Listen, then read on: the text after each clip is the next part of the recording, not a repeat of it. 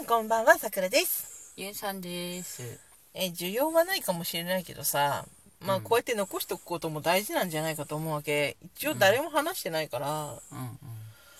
まあ今回はね老人の孤独について話そうと思うの、はうん、近頃ねよくよく目にする老人の孤独ですよあ。うんなんか若者の居場所がないっていうのをね10年ぐらい前ぐらいよく言ってたんだけど、うんうん近頃は老人が孤独だってわけねうんでまあ話をまとめてみるとまあ彼らの夢はただ一つようんおじいちゃんおばあちゃんって言って孫がパタパタパタっと来て「うんあのいやよく来たね」とうん言ったりまあ結局その老人を中心にわーわーキャーキャーうん。家族が回っていく様が、まあ、勝ち組とされているうんうんもしくはドリーム、まあそのドリーム勝ちというかうんうんドリームをかの勝ち取ったみたいなねうんうんであのまあそれなりに不協和をもうあるけどまあまあ仲もよくみたいなうん頼りにされそしてみんながしっかりとおじいちゃんおばあちゃんを支えみたいな、うんうん、でもねそうはうまくいかんわけようん。まあそうだろうね。だからこう不遇な老人として存在してる人たちがいるんだけどうんで不遇な老人って多分ご自分たちは思ってるうん話し相手がいないとか、うんうんそういったことをねこれでも解決していかないといけない問題なわけよは絶対にねじゃないと凶凶暴化しちゃうでしょああー精神病んでっちゃったりして、まあほんまあ、楽しく暮らしてほしいじゃん国民にはさうんうん民にはそう思っているはずなの国がねうんだからこれどうしたらよかろうかという話をあなたにしたじゃないうんまあね。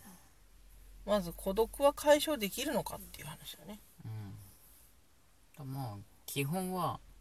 まあその時返事したと思うけど無理だと思う。なるほどうん一人一人一人の孤独が違うからうん解消するってことは不可能だと思うじゃあ何お年寄りはもっと頑張ればいいってこといや頑そういうんじ張ゃるないとかではなくで多分そのなんていうのかな変わっていくじゃん人ってそだから若い時はうん別に一人でもいいしもうむしろなんかもうまとわりついてこないでと。ううんまあおまあ、お母さん、まあ、お今おじいちゃんおばあちゃんですけどお母さんもお父さんも自分たちのそのやりたいこともあるしね、うん、ほっといてくれと、うんあのおお部屋に入ってこないでとかねうん、そうそうだからお父さんとお母さんは親戚のうちにいるけどあなた一人で平気なのなんてねうんうんだ平気ですからまあそういうようなねそのみんなが個々でいたいうんうん時代がありうんだけどこうある程度年齢を重ねてくるとうんやっぱりその今日誰とも話をしなかったとか。うんそのなんか結局まあ誰とも話をしないからまあそれでもテレビに突っ込んだりとかはするのかもしんないけど「あらあら」とかね、なんか「あらそんなことしちゃったの?」とかさ「やだわ」とかねいうのもあるでしょうけど基本それは一方通行で返事がないんでうんまあ会話とはちょっと呼べない話なんだけどでまあ無言でご飯を食べうんまあ、無言で風呂に入りうん無言でテレビを見て寝るというその一日のサイクルうんの中にずっといるとうんそのまあ孤独だからかその孤独を感じる時ってバラバラじゃない人ってはんはんはんはんたくさん周りに人がいる時にうわあ私一人だって思う人もいればはまあ一人でいてその誰とも話さない、今それこそ今日だけじゃなくて今月誰とも喋ってないかもみたいな感じでああやっぱり私一人だなと思う人もいるだろうし、だからそのか感じる瞬間っていうのがもうほんとバラバラなんよいね。うん孤独な老人とはいうものの、うん実はその症状は個々にかなり特化してるんじゃないかとそうそうそうそうだから、あのー時々さファミレスとかでさ、うんあのーそういう妙齢の女性たちが集まってる女子会みたいなのあるじゃない、あるなんか孫がねとか言いながら喋ってる方々、でもその例えばその中で中心にいるようなもうその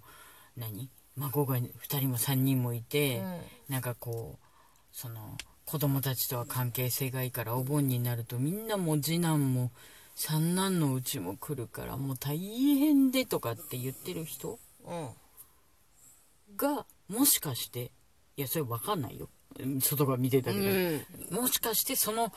集まってる10人かなんかの中で一番孤独を感じてる人かもしれないのよだからそれ分かんないの人からじゃああ、そうだね、まあ結局そだのからそこがね水道の検診の人を待ち構えてね、うん、うん、そのう話すきっかけにしてるっていうのはやっぱりちょっと不健康じゃないかなと思うわけよ。うんちょっとまあでも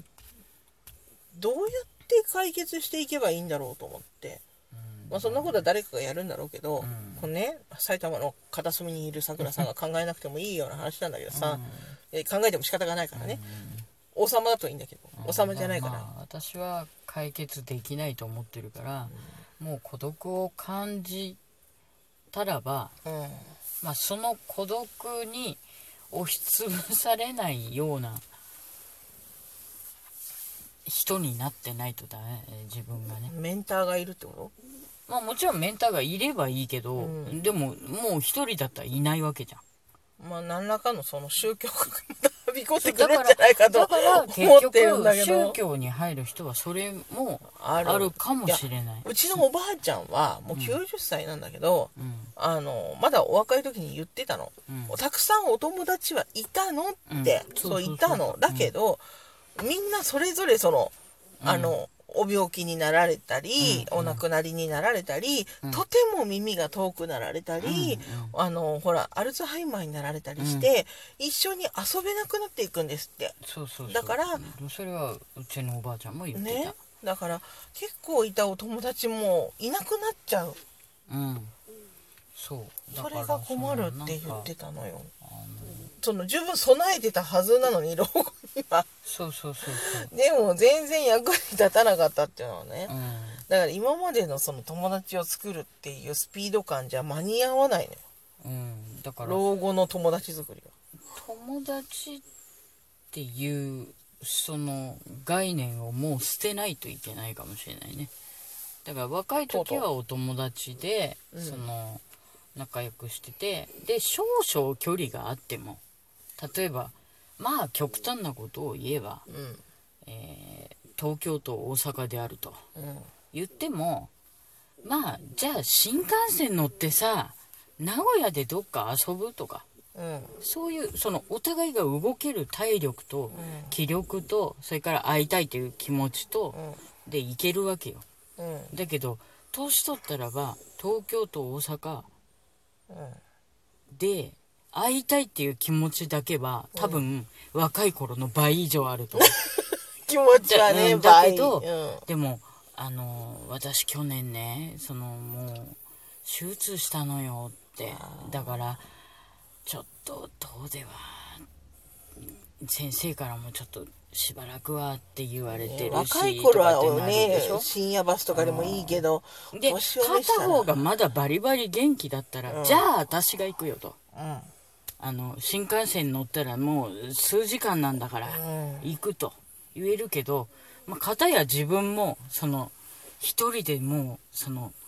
東京駅まで行って 新幹線乗っだってて不間違安わでなあいるようとに切ね符はどうやって買うのかそので、まあ、例えばお子さんたちがいれば近所に、近所とか近くに、とか、まあ、仲良くしててしょっちゅう電話してとかだったら例えば新幹線の切符ってそのどうやって取んのと。うんうんやっぱり JR の駅まで行って緑の窓口行かなきゃダメかしらとか、うん相談ができるけどうんそのそれもないとなると、うんもはやわからないことだらけなわけじゃんもそうねう何年も行ってないことをするっていうのは、うんでやっぱりね結局会えないってことそう結局会えない、まあ、電話とか、まあせめてそのお互いにインターネット環境が整ってれば、まあ、スカイプとかで話をするとか、うんそういうことはできるけど、ね。だからうその老人の幸せをこうどんどんヒアリングしていくと、うん結局受け身の幸せが多いのねやっぱねうん、そうそうそうそう。あのお誕生日席に座っててみんながそのうん。おじいちゃんおばあちゃんって言っててめがけて突撃してくるみたいな、そういう幸せな誰感かがじ来そうてくれないと。う。うんうんん、そうでもそれは残念ながらかなりレアケースじゃないとうん手に入らない幸せだよね、うん。もう宝くじに当たるようなもんですよなんだろう本当うちのおばあちゃんも言ってたしね、あんたはいいねって若いからこれからいくらでもお友達増えるけどうんおばあちゃんは減ってくばっかりよ ともうね作るもこうと無に理だからってうもんうね70とか80になるとなかなか新しいお友達を作るっていうのは難しい難しいのよって言ってた、ううんんで自分もやっぱり足骨折したりなんかするともう歩けないじゃんい長距離はそうでサポートしてもらっておその小さい子みたいに送り迎えのサポートがいるったりするからねだからその老人の孤独の解消ってどうしたらいいんだろうと思って、うんちょっとプログラムを練習しようと思ってあそう、うんていうかもうみんなでやってると思ってうん本屋さん行かなくちゃいけないと思ってる作法でございました、はい。まあこれ、そんなところで。うん、近頃のテーマでございますまあ自由研究だね夏休みはね、自由研究です、うん皆さんは孤独の解消をどんな風にしてらっしゃいますかではでは、今日は私さくらとゆうさんでした。それではまたねまたねー。